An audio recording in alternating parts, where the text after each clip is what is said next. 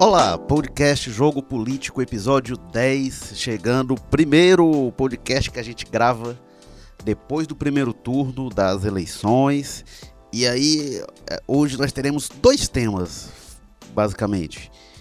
O que esperar deste segundo turno e o que esperar do segundo governo Camilo Santana, que foi reeleito no primeiro turno. E o segundo turno da eleição presidencial no Brasil entre Jair Bolsonaro e Fernando Haddad. Para discutir esse assunto, recebemos hoje o editor-chefe da Rádio Povo CBN, Ítalo Coriolano. Tudo bem, Ítalo?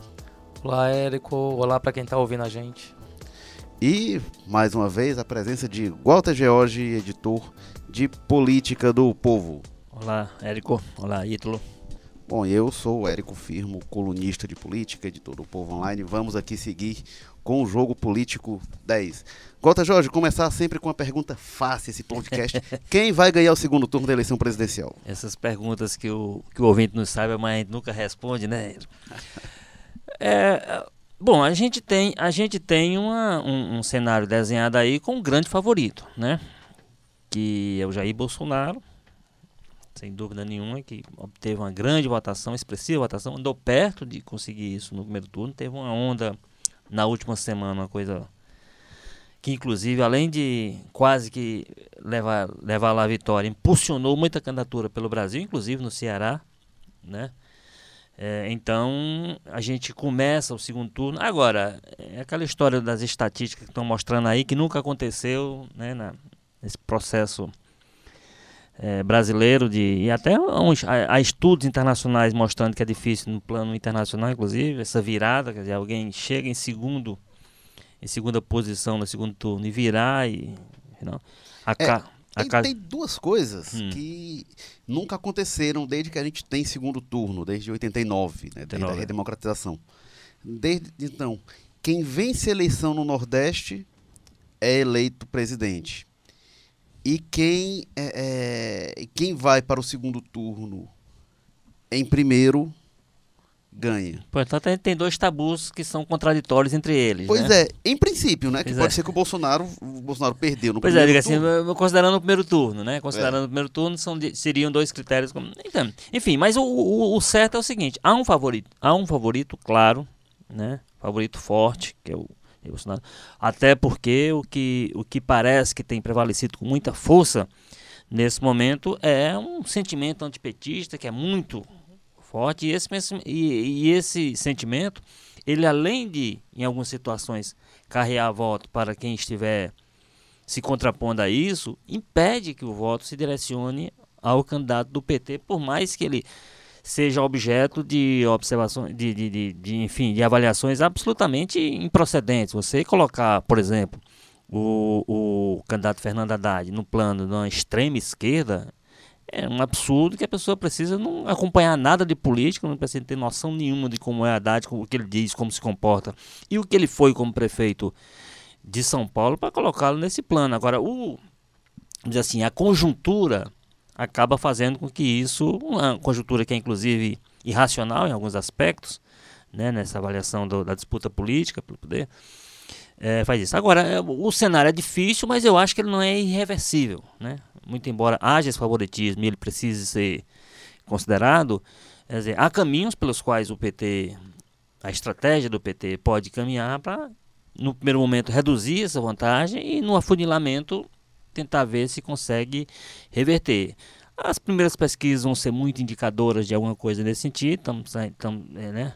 As pesquisas que saíram vão ser indicadoras nesse sentido. A gente está hum. tá gravando aqui, a gente é. ainda, tá, ainda tá no voo cego, a gente ainda não teve é. nenhuma pesquisa. Para quem estiver ouvindo depois que as pesquisas saírem, por favor, perdoe.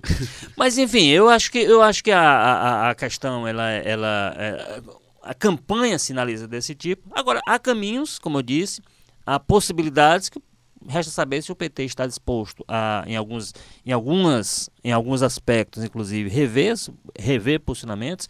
A gente já abre o segundo turno, por exemplo, com já no, na largada o, o candidato Fernando Haddad fez algumas inflexões, digamos assim, algumas reflexões, já tirou algumas ideias do, que estavam colocadas, por exemplo, que eram que tinha sido absorvido do programa do PCdoB como a história da Constituinte, né? Uma coisa que era básica, porque não, como não havia previsão constitucional, não tinha como prever a convocação de uma Assembleia Constituinte. E agora diz, ó, tudo que tiver de reformar na Constituição, reformaremos via emendas, que é o caminho natural. Então, essas coisas vão acontecer e isso pode determinar o ritmo de campanha.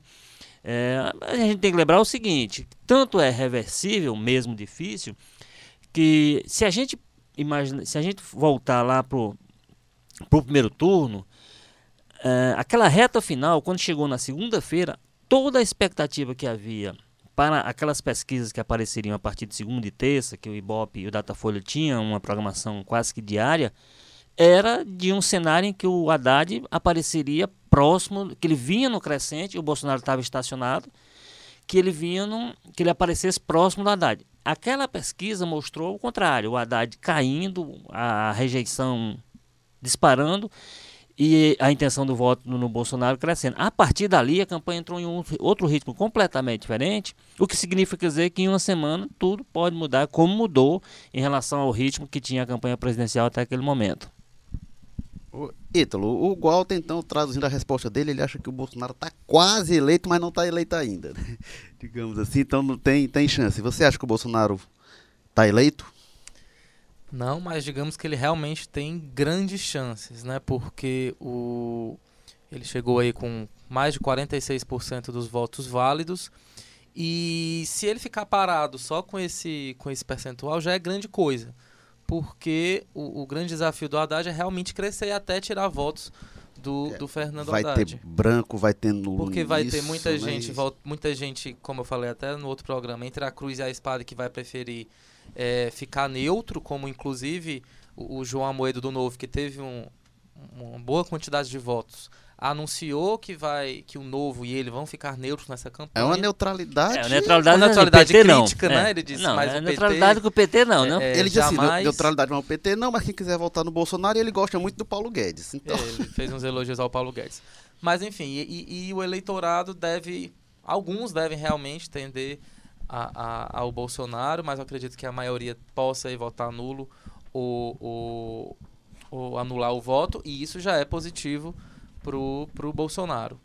É, então, tem, tem-se aí um grande desafio do Haddad de é, caminhar um pouco ao, ao centro, à centro-direita, fazer aí diálogos com, com a rede, com o próprio PSDB, que deve também é, é, prega, pregar neutralidade nesse, neste segundo turno.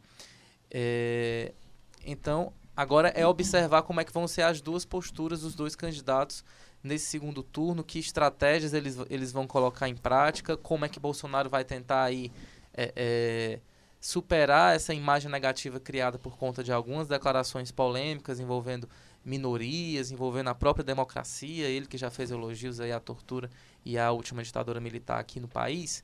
É, o grande discurso do PT vai ser exatamente esse, a estratégia principal de, de, de pregar né, a pecha em Bolsonaro de um político autoritário, né, que faz aí louvores à, à ditadura e, e, e, tentar mostrar para a população brasileira que o nosso que o nosso sistema democrático corre risco caso Bolsonaro chegue ao poder.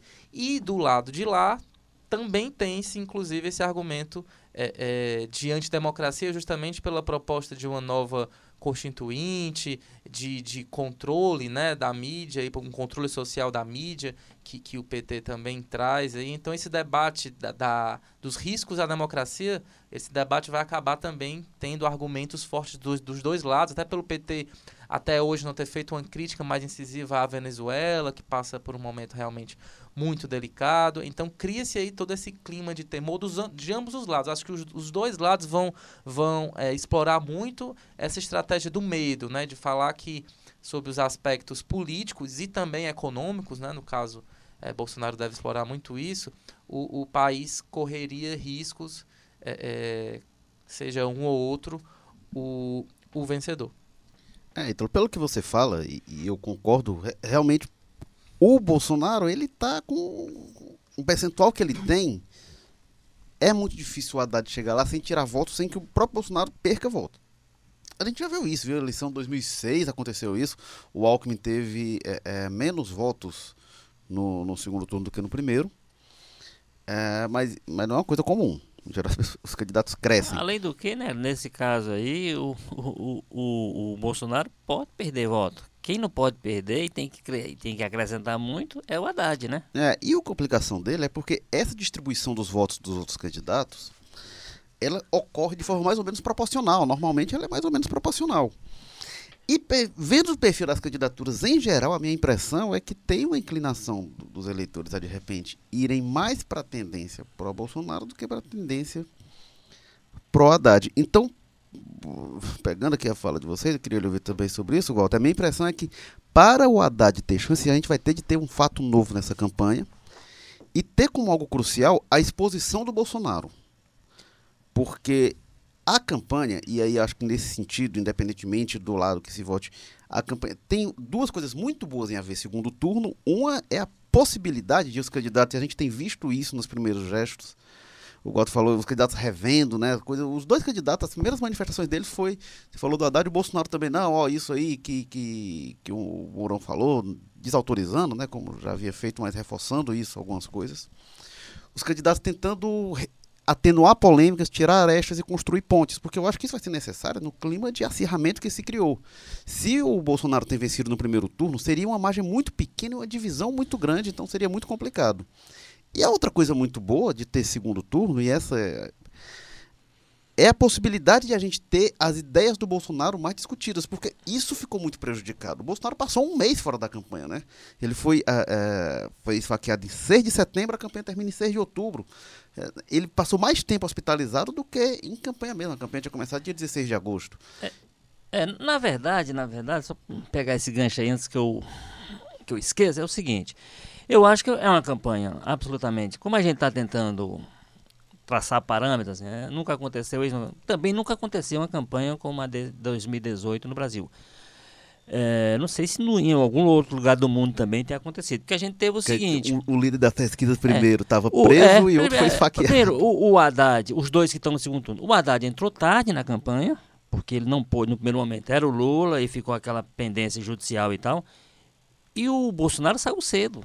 Porque quando o Haddad estava chegando, o Bolsonaro estava saindo por razões absolutamente distintas entre elas. Então, na verdade, de certa forma, o Bolsonaro acabou poupado, como você disse, eu concordo, de alguns temas que são polêmicos, que são caros e que não são dessa pauta ou comportamental ou ideológica, se ele é a favor de ditadura ou contra, porque eu acho que isso já está precificado e quem, quem não vai votar nele por conta disso não vai.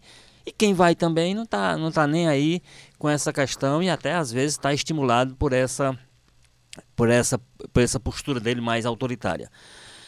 A questão, por exemplo, as pautas econômicas em que ele, através dos porta-vozes da campanha, porta-vozes importantes, né, que ele teve que desautorizar em vários momentos, a questão, ele precisa esclarecer essa questão do, da carteira de trabalho, por exemplo, que está na proposta dele lá, uma, uma proposta de uma carteira verde e amarelo, não sei o que, que seria um contraponto a essa, que o trabalhador poderia optar por ela, abrindo mão de vários direitos e tal. Resta saber se o, se o trabalhador vai ter de fato direito a optar por isso ou é o patrão que vai impor a sua carteira é essa ou é aquela. É, tem. Né? Então tem. O imposto de renda, imposto ele de entrou, renda, né? ele. Não sei, a história. Tem, tem uma coisa que passou, passou ao largo, mas isso através basicamente do, do vice dele, como ele disse outro dia em entrevista o seguinte: um é general, outro é capitão, mas no caso aí um é presidente e outro é vice. Segundo ele, a, a, a, a o que prevalece na, no, no, na carreira militar é o general sobre o presidente, mas no caso aí vai prevalecer o, vi, o presidente sobre o vice. Mas, por general exemplo. sobre o capitão. O, né? o general sobre o capitão, desculpe.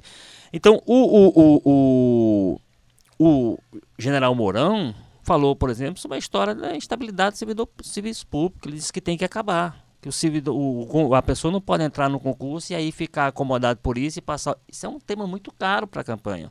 Né?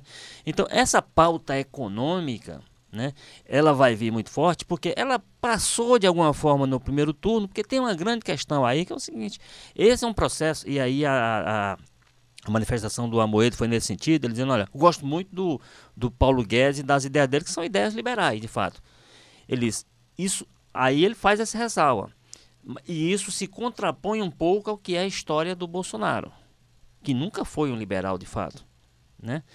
É nunca foi um reformista. Né? Nunca né? foi um reformista. É só olhar a trajetória dele de votação como deputado. Ele nunca foi um, uma pessoa que abraçou com entusiasmo essas pautas que são que estão na ordem do dia postas pelo assessor econômico dele. Ele diz que isso não, não, não vai acontecer, mas pode, em algum momento, pode ser que haja desencontro entre o que o Paulo Guedes quer e ele quer. Como o general, o, o capitão vai prevalecer sobre o general, né? porque um é presidente e o outro é vice, o presidente sobre o ministro também vai prevalecer, porque ele é presidente eleito e o outro é indicado, está num cargo de confiança. Então, essas questões econômicas. Agora, é, isso pode, em algum momento, numa discussão, como você disse que o segundo turno permite, que é bom por isso, dizer, as ideias vão ser confrontadas com mais clareza, a ideia de um e a ideia de outro. É, isso pode tirar voto do Bolsonaro, por exemplo, em direção ao Haddad? Pode. A questão é a quantidade disso. A quantidade, a diferença que ele tem a tirar é muito grande, como, e, e como foi lembrado, inclusive, tem um, normalmente os que estão fora do segundo turno, essa, esses votos, eles se dividem mais ou menos, mesmo que ele não se o Bolsonaro não precisa que eles se dividam equanimente, não. Só precisa tirar um pouquinho, um pouquinho né? né? Para ele, ele já, já assegura uma vantagem que lhe dá esse conforto. Então, além dessa, desse debate, que eu acho que o Bolsonaro terá, será finalmente chamado a explicar melhor todas essas contradições que há na sua pauta, na sua, no seu discurso econômico, né, haverá necessidade de fato de, um, de algo novo que realmente tenha a capacidade de criar uma coisa como foi criado no primeiro turno, que não foi exatamente um fato novo, na verdade, talvez a gente precise, a ciência política precise mais adiante explicar o que é que houve nessa última semana da campanha presidencial de primeiro turno, que gerou essa onda Bolsonaro, que não havia até aquela. Até aquele o ele não, por exemplo, que foi aconteceu no sábado anterior à eleição, você tinha um cenário caminhando para uma disputa no primeiro turno, cabeça a cabeça quase entre o pelo primeiro lugar entre o Haddad e o Bolsonaro. Alguma coisa deu-se ali, a chave virou ali naquele final de semana e você entrou num, numa onda na segunda-feira que quase que resolve a eleição no primeiro turno, inclusive. Então, se acontecer no primeiro turno, pode acontecer no segundo. Agora, se acontecer é um fato que nós ainda não está, não está no nosso radar, nem no radar dos candidatos, ainda está por acontecer. Tem duas semanas ainda, é tempo suficiente. Agora, se não acontecer, se o cenário for esse hoje, fica muito difícil qualquer tipo de reversão.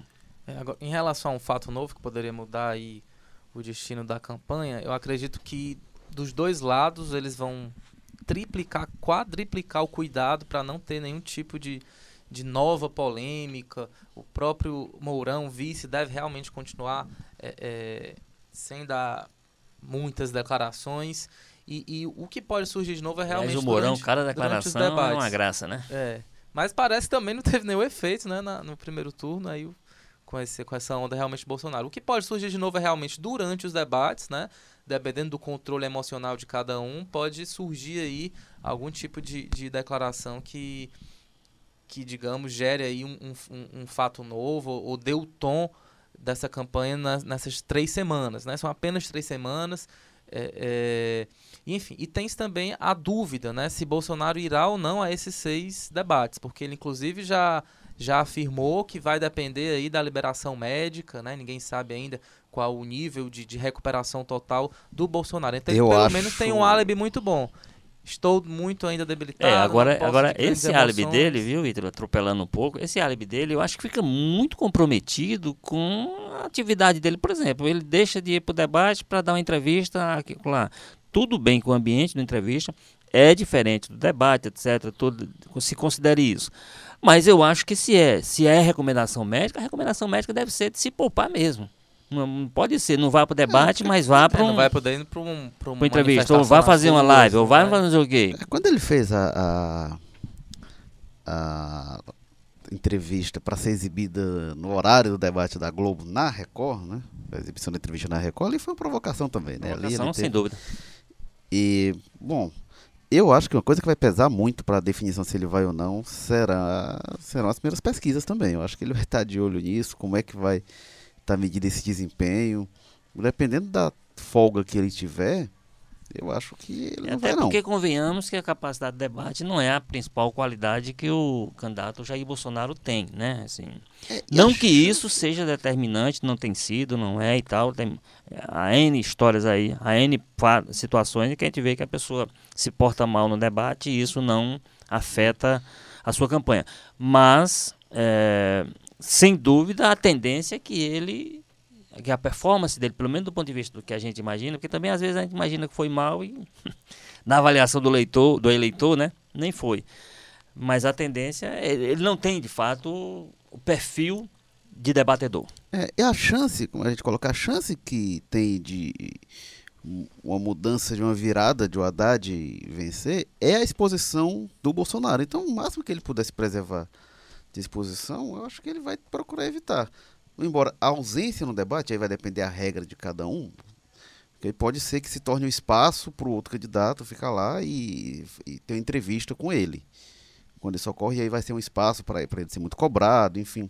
Acaba sendo é, é, um desgaste, mas às vezes no primeiro turno é um desgaste maior. Quando tem um ausente e os outros lá ficam descendo malho, como foi na, na quinta-feira no debate da Globo, que também não teve grande efeito, aparentemente, né? A ausência do Bolsonaro com esse álibi. Mas tem essa cobrança, vai, vai ter essa pressão. Eu acho, falando de seis debates, acho quase impossível o Bolsonaro estar no seis. Mas a gente vai ver se ele vai para algum, né? Mas, mas só lembrando com relação a esse debate da Globo, que ele apanhou bastante do- de todos os outros, ali a onda já estava. Ali foi no é, meio da mas onda, não- então ali no, no, no meio da onda daquela era, seria difícil afetar. Agora, é diferente porque de alguma forma o jogo zerou, né? Então vai recomeçar. Então você vem para outro clima, você vem para um debate ca- cara a cara e tal. Pode ser com a ausência agora até tem um pouco mais de peso do que naquele aquela confusão de candidatura que você tinha no primeiro turno.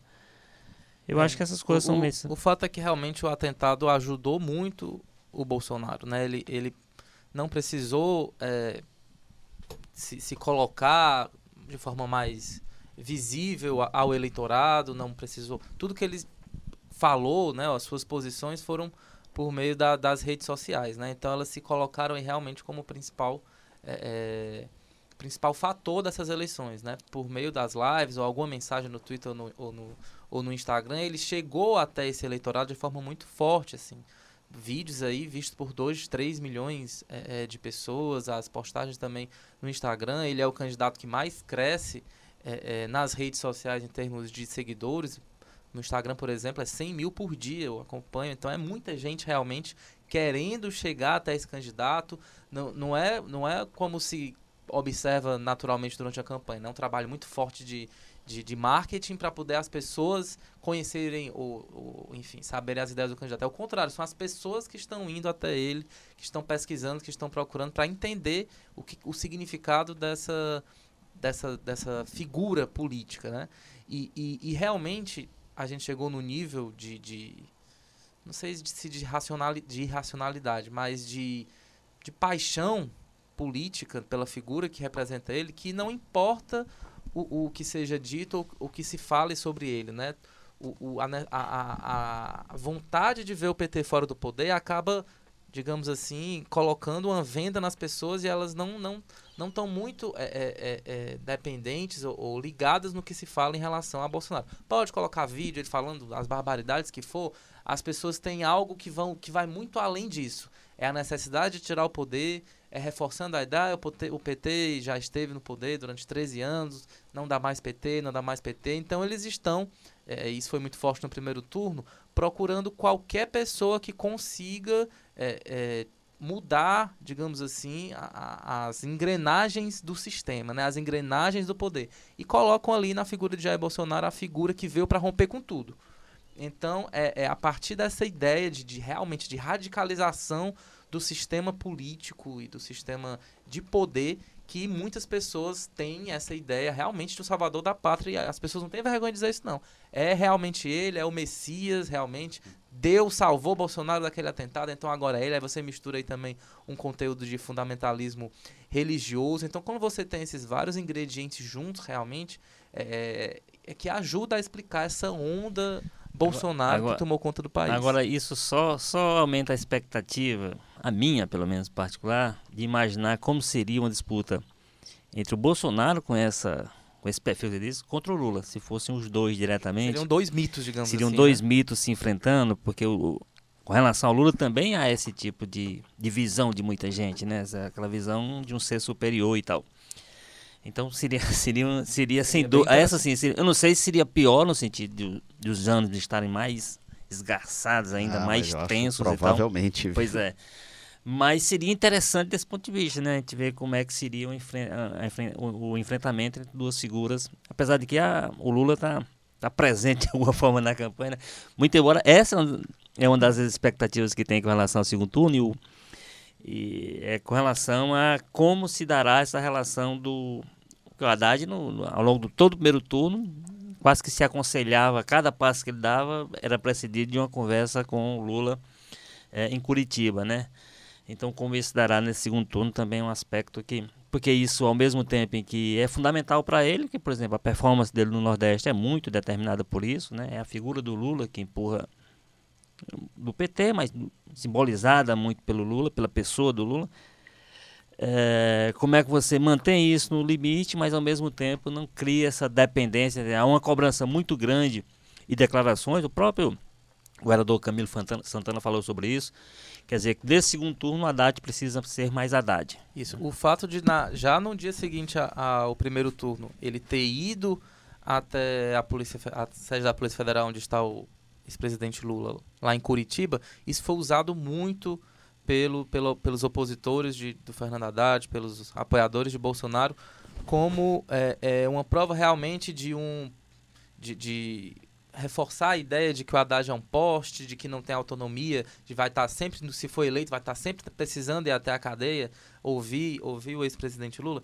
E só voltando a outra questão, um contrapontual que eu mesmo disse em relação à quebra do sistema, né? Que é o que a grande é, é, marca que se vem tentando se colocar em cima do, do Bolsonaro. É preciso lembrar também que já no primeiro turno, muitos partidos que compõem a velha política, o PSD, o PP, é, parte do, do MDB, parte do PSDB, já entraram na campanha do, setores, do Jair né? Bolsonaro. Setores desses setores, partidos. Né? Setores desse partido já entraram é, é, com força na, na, no e não primeiro tem turno. notícia nenhum que tenha sido expulso, né? Tenha sido é, mandado embora. No momento né? nada. E isso deve ser ainda mais reforçado é, é, nesse segundo turno.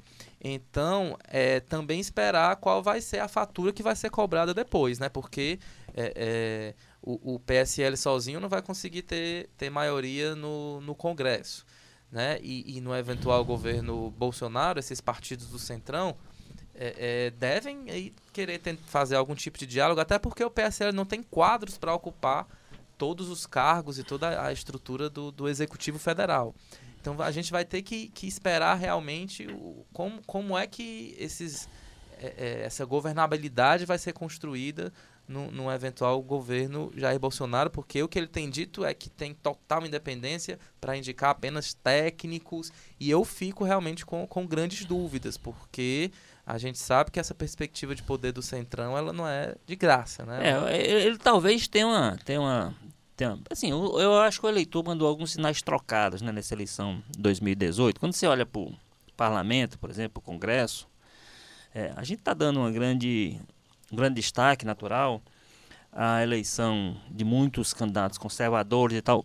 E gente nova, porque o fato de ser gente nova talvez ajude o Bolsonaro nessa linha dele ter menos pressão de um Congresso viciado e tal, porque muita liderança antiga de fato ficou pelo caminho. Então essas lideranças antigas que agiam na velha forma de me dar os cargos que eu te dou o apoio, eu acho que muitas estarão de fora, portanto, isso pode facilitar esse, esse esforço dele de não se, não se deixar é, entregar a essa forma de distribuição de cargos e tal, etc.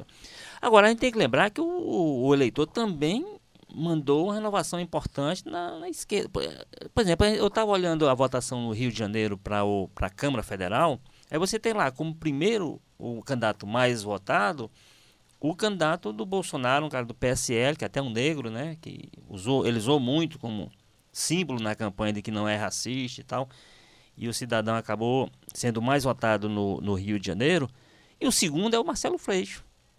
Quer dizer, o mesmo eleitor que deu uma extraordinária votação à pessoa do Bolsonaro, deu uma extraordinária votação ao candidato que é um símbolo é, da esquerda.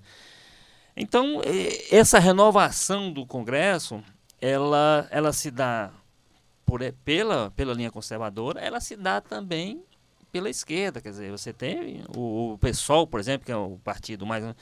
Quase que dobrou a bancada. Chegou a 10. Vai de 6 para 10, né? Então ele, ele, dá um pulo. O PT elegeu a maior bancada na Câmara, né?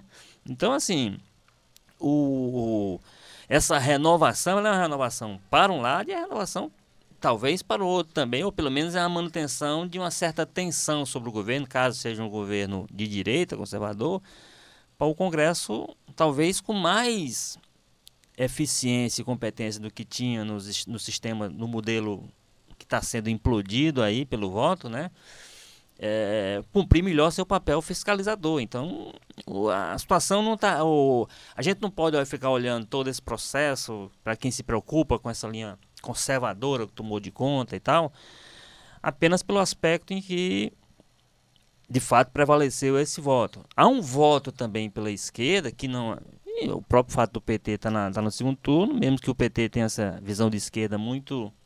Né, muito prejudicada, digamos assim, pela forma como se portou, portou no governo, que foi em aliança pelo centro, essas coisas todas. Mas, de qualquer maneira, é um contraponto a essa ideia de que o, a, a, o conservadorismo e a direita é, tomou de conta do país. Então, tem, tem um, esse, esse, voto de 2018, como eu disse, foi uma eleição confusa, está sendo, mas esse voto precisará ser de uma leitura mais afinada ao longo do, dos próximos dias para que a gente entenda exatamente o que é que o leitor quis dizer. Sim, é, independente de quem vença, vai, vai enfrentar uma oposição muito forte no Congresso. É, o, o, que, o que ensina é uma notícia, né? Assim, o, o Congresso vai estar apto, em qualquer circunstância, a cumprir seu papel, porque vai ter lá, o eleitor mandou essa. Então, para cumprir seu papel fiscalizador desde que haja também disposição do o, problema que o Bolsonaro, por exemplo, teria é de fato ele não dispõe de quadros dentro do PSL, ele não fez aliança nenhuma nem está disposto a fazer para ocupação desses cargos. Então ele vai ter que lidar com a ideia de que primeiro o que se diz que ele já está fazendo nessa etapa primeiro turno, que é buscando executivos, né? Executivos de mercado. Agora se isso vai permitir a ele conviver com o Congresso tranquilamente, sem é, entregar tudo que o Congresso sempre quer. Grande pauta da pauta do Bolsonaro, grande parte da pauta é uma pauta de legislativo, né? Por exemplo, a questão que muita gente quer, que é símbolo da campanha do Bolsonaro, a questão da liberação de porte de armas. Isso é a agenda do Congresso, isso tem que ter maioria para isso. Não é o presidente que vai chegar e lá dar uma canetada a esse respeito, né? Agora, Vamos falar um pouquinho do Ceará também. O que é que. Teve eleição no Ceará. Ai, teve, pois é, teve, teve eleição Senado, né? e foi a votação mais tranquila, né? A maior maioria, maior uh, uh, percentual de um candidato reeleito no, no primeiro turno. Ele estava disputando ali com a Bahia, né? E, o, e Alagoas, é, Alagoas pelas pesquisas, mas ele é. superou, né? E, bom, o que é que tá, o segundo governo, Camilo, o que é que pode ser diferente e o que é que precisa ser diferente nesse segundo governo? Ele já começou a falar de segurança, né? Mas o que é que a gente vai ter para esses próximos quatro anos aí? Perguntas difíceis, é um Ítalo que responde. É, é para um governo tão bem avaliado, né, 80%, né, quase de, de, de votos, né, dos votos válidos, fica realmente difícil é, pelo menos pelo olhar da população, tirando a questão da segurança, o que, que precisa é, mudar. Mas não tenho dúvidas de que, de que essa, né, até por causa do, do passivo dos governos anteriores, né, é, principalmente após a eleição do CID, você vê esse agravamento nos índices de homicídio e nos índices de violência, muito dinheiro investido, recordes após recordes e proporcionalmente a violência e o crime aumentando por conta do domínio das facções. Então, é, é, é, de se esperar de um segundo governo um olhar mais atento na questão da inteligência, né, no reforço da Polícia Civil. Né, vem a expectativa aí da criação desse, desse centro né, regional de, de inteligência. Vamos saber realmente se ele vai funcionar. Mas também vai depender muito do tipo de diálogo, isso imaginando a eleição do Bolsonaro, do tipo de diálogo que um governo petista vai estabelecer com um governo de extrema direita. É né, um o centro, é um centro PSL. federal, né? O centro de inteligência. Então, Isso. vamos ver a disposição de, se Bolsonaro é presidente, de tocar isso num estado governado pelo PT. Mas enfim, o grande, a grande bandeira do Bolsonaro é o combate ao crime organizado, é o combate às facções. Ele, ele deve vir realmente com, com um programa muito forte eh, de enfrentamento eh, desses grupos. Agora, vai, ele, não sei se ele vai ter realmente eh, eh, essa clareza de que esse discurso de bandido bom é bandido morto, de apenas de repressão, de que vai resolver essa questão do, do tráfico de drogas, né, que está espalhado por todo o Brasil. Se ele vier com esse pensamento, vai ser um, um grande desastre e aqui no Ceará a gente vai continuar com esses índices alarmantes de homicídio. Se ele vier nessa mentalidade de guerra física na- na- nas ruas, é, é, a gente pode aí vislumbrar uma tragédia. Agora, se alguém de bom senso e inteligência despertar no governo possível governo Bolsonaro de que é possível enfrentar esse problema de forma mais inteligente, então talvez é, é, nisso o Ceará e o Brasil inteiro ganhem nesse, nessa capacidade de diálogo. Mas ainda é tudo uma discussão aqui em cima é, é, de, de, de pouca coisa material, porque, enfim, não se sabe nada realmente de propostas relativas a Jair Bolsonaro, uma coisa mais consistente ninguém ainda nunca viu. Então acredito que a partir do próximo ano talvez a gente consiga fazer é, uma, uma discussão analítica é, é, mais, mais pautada na realidade. Por enquanto, muitas conjecturas por, a- por a gente realmente não conhecer a cabeça do gestor, né, do possível presidente Bolsonaro. É, do, do ponto de vista administrativo, não dá pra gente imaginar nenhum cavalo de pau, né? Até, como se diz, se costuma dizer que o governador, um prefeito hoje, ou um presidente, tem um mandato de oito anos com um plebiscito no meio, né? Então, de alguma forma, avaliou-se o governo Camilo e ele teve uma aprovação bastante expressiva. Então, O secretariado a gente deve ter. então não há. Agora, o- eu acho que o, o que a gente vai ter de mudança é o seguinte: bom, primeiro é que ele já não vislumbra reeleição à frente. Então, isso. Depois, porque nesse processo de, de, de avaliação do governo, através do voto para a reeleição, o Camilo meio que teve que impor seu estilo pessoal e ele impôs. Né? Então, ele mostrou que tem força pessoal para além daquela pessoa que foi colocada lá pelo CID, então tinha que depender tudo que tinha que fazer tinha que consultá-lo. E né? pelo menos na política ele fez isso com muito É sucesso. isso que eu né? disse. Então, no campo político, por exemplo, essa aliança extraordinária que formal e informalmente juntou 24 partidos, foi uma costura dele. Foi Uma decisão dele, juntar todo mundo e trazer de volta, inclusive, o Eunício, que não era uma- não estava nos planos iniciais do CID, por exemplo. E ele impôs, né?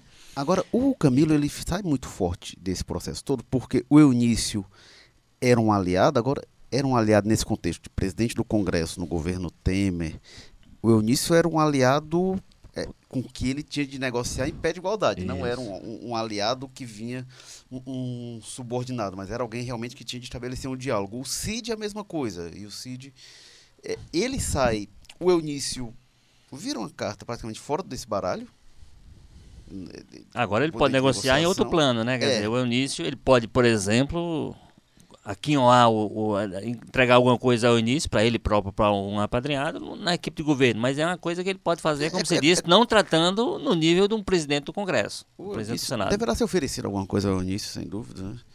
E com o Cid, ele também sai forte em relação ao Cid. Né? A, a forma de negociação, de diálogo com o Cid nesse segundo mandato é outra do que existia do que foi eleito em 2014. É, então, né? com- como isso vai impactar, por exemplo, na formação do secretariado, gente- e, e lembrando que ele também elegeu um dos mais votados, o, o, o cunhado, que é uma Fernando aposta Santana. pessoal dele, o Fernando Santana. Então, então, ele, de fato, politicamente, ele acumulou mais forças nesse processo eleitoral. Essa nova Assembleia vai ser interessante observar, né? porque a gente vai ter um- um- uma nova configuração.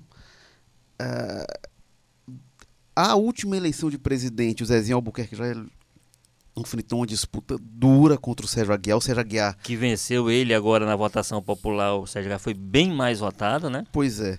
Então eu tô curioso, será que a gente vai ter Zezinho ainda na presidência? Será que o Queiroz, que é um nome importante que surge, vem, da, vem do prefeito. colocar? Pois é, como é que vai ser isso, né? E, aí- e aí tem também a própria questão da sucessão de Fortaleza, que é mais próxima, né? O Queiroz é, é, é, um- é uma peça nessa. O Salmito, filho, presidente da Câmara, que vira deputado, também é uma peça-chave, porque ele foca. Opa. Então, a gente, a gente no nosso, a gente não elegeu nem o presidente ainda já está preocupado com o próximo prefeito, mas isso faz parte também da, da, da roda que vai girando. É. Agora, eu, eu, eu só para concluir a questão, a questão do Camilo, então a minha grande expectativa é como é que vai formar esse secretariado, porque o secretariado agora sim terá mais a cara dele do que a do próprio Cid, como da outra vez foi diferente, mas tinha que ser.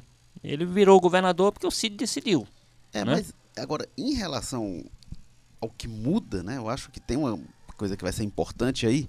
As duas últimas eleições locais, duas últimas pessoas a ascenderem ao poder no âmbito local, o prefeito Roberto Cláudio em 2012 reeleito em 2016 e o Camilo eleito em 2014 reeleito agora, tanto Roberto Cláudio quanto Camilo foram eram nomes de pouca projeção nesse nível e foram escolhidos pelo Cid Gomes. Agora, na sucessão do Roberto Cláudio, a gente tem esse cenário bem mais complexo, porque o próprio Roberto Cláudio reeleito se torna o protagonista da própria sucessão, não, acho que não há dúvida disso. O Roberto Cláudio conduz a sucessão dele. O Cid continua sendo um ator importante nisso. E o Camilo também vai ser um ator importante na sucessão é, municipal. Sem falar, e aí a pessoa que sai até derrotada nessa eleição, mas que é um personagem importante, que é o vice-prefeito Moroni Torgan também. Que não elegeu o filho, né? Pois é. E o Salmito, presidente da Assembleia, eleito deputado estadual, também é uma festa importante nisso. Mas protagonismo, os Ferreira Gomes ainda são uma grande força política do Estado, ainda mais com essa votação do Ciro. Camilo com peso importante e Roberto é. Cláudio com peso importante. Então não vai ter, não tem um nome natural, não tem um nome natural posto nesse grupo governista e não vai ser uma escolha pessoal de alguém. Então, para haver essa vai ter de haver uma composição entre caciques que vão dialogar em outro patamar. E, e tem esse outro aspecto, viu, Érico, que o Ítalo já, já ressaltou aí, que é o seguinte, que é o como é que o componente nacional vai intervir, vai interferir no cenário Com local. Certeza. Né? Quer dizer, o, a, a o, o, o, o Camilo, ele, num governo, um eventual governo Bolsonaro, ele perde a interlocução. Quer dizer, que ele tem três senadores, ele se desentendeu com um dos senadores, com quem ele tem até uma conversa razoável, que era o senador Tacha Arissati, acabou no final da campanha os dois é, batendo boca publicamente. Então, ele já não, talvez não conte, pelo menos com aquele taço que ele acomodado, ou quieto, disposto a ajudar que ele tinha no primeiro. Perde o Eunício, que ele vendeu na campanha como uma pessoa que tinha sido fundamental, porque quando ele precisou foi lá, ele não tem mais essa interlocução. Com o Luiz Eduardo Girão, ele também não. Luiz, talvez o, pelo perfil do Luiz Eduardo Girão, que é a pessoa mais próxima do Bolsonaro que se tem, porque acabou anunciando voto nele. É, mas já teve do, entreveiro, né? Mas teve o entreveiro com ele na campanha. Mas o perfil não, do, e teve do Girão... E teve entreveiro agora, depois da, da, ah. da eleição, na primeira entrevista, o Girão falou, criticou na segurança, é. criticou, fez crítica ao Camilo. O Camilo estava ao vivo no canal 10 e ficou muito incomodado, disse que já começou errado o, o Girão, criticou a incoerência dele pelo apoio ao Bolsonaro, então já se é. instalou um clima. E logo depois o Girão respondeu numa nota até elegante, criticando, apontando contradição no, é. no, que contraditório é o Camilo, que o partido apoia o Haddad e ele estava meio que com o Ciro, enfim.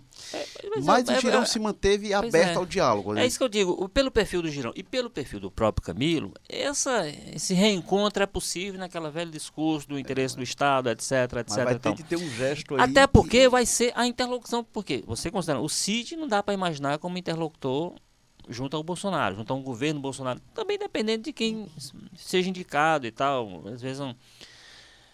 O Tasso ficou essa música, aí pelo perfil do Tasso eu acho mais difícil de uma de uma reaproximação tranquila. O Girão acaba sendo aquela pessoa que é de fato teve esse desentendimento, mas é é possível um diálogo, o Camilo também é aberto ao diálogo, então eu acho que tudo isso aí. É. Agora, é um cenário que vai ter, vai ser fundamental para ele, a começar por essa primeira polêmica que já está.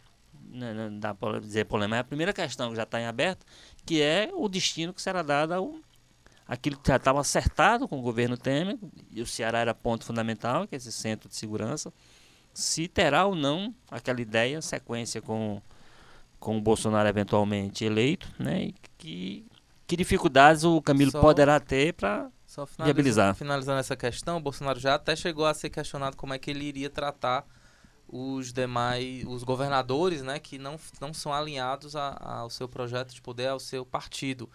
Ele falou que o básico realmente ele não vai querer que a população desses estados sofra por, por conta de, de é, diferenças políticas, mas ele deixou claro que é, é, ele vai querer, ele vai cobrar um, um certo nível de, de, de, apoio desses governadores, né? De, de num jogo aí de, de sedução, digamos assim, né? Ele não vai também a, a ajudar, digamos assim, pelo que ele falou, quem critica muito ele ou quem se coloca como oposição. Então ele deixou claro que um certo nível de submissão, de apoio desses governadores, ele vai querer sim para poder né, ter esse e, nível de apoio do governo é, federal, o que não é um discurso muito é, e com, e com relação ao PT, que é o caso do Camilo, que é um governador do PT, o discurso do, do Bolsonaro é muito agressivo, né? Então isso terá que ser moldado ao discurso do presidente. E já tem o Camilo falando que vai realmente, né, tentar aí criar dificuldades para a eleição do, do mas Bolsonaro. Aí, mas é isso aí,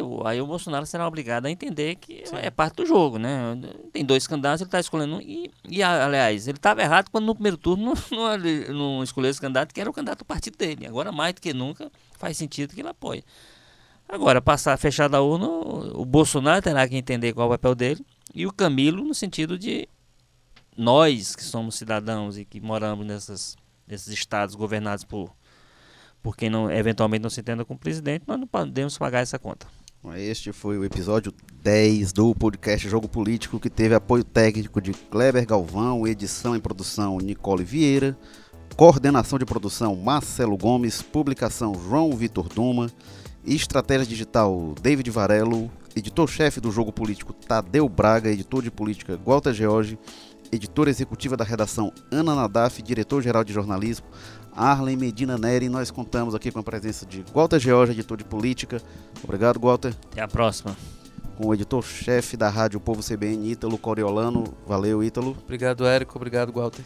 Bom, eu sou Érico Firmo, editor do Povo Online, é, colunista de política do Povo. E este foi o episódio 10 do Jogo Político. Até a próxima.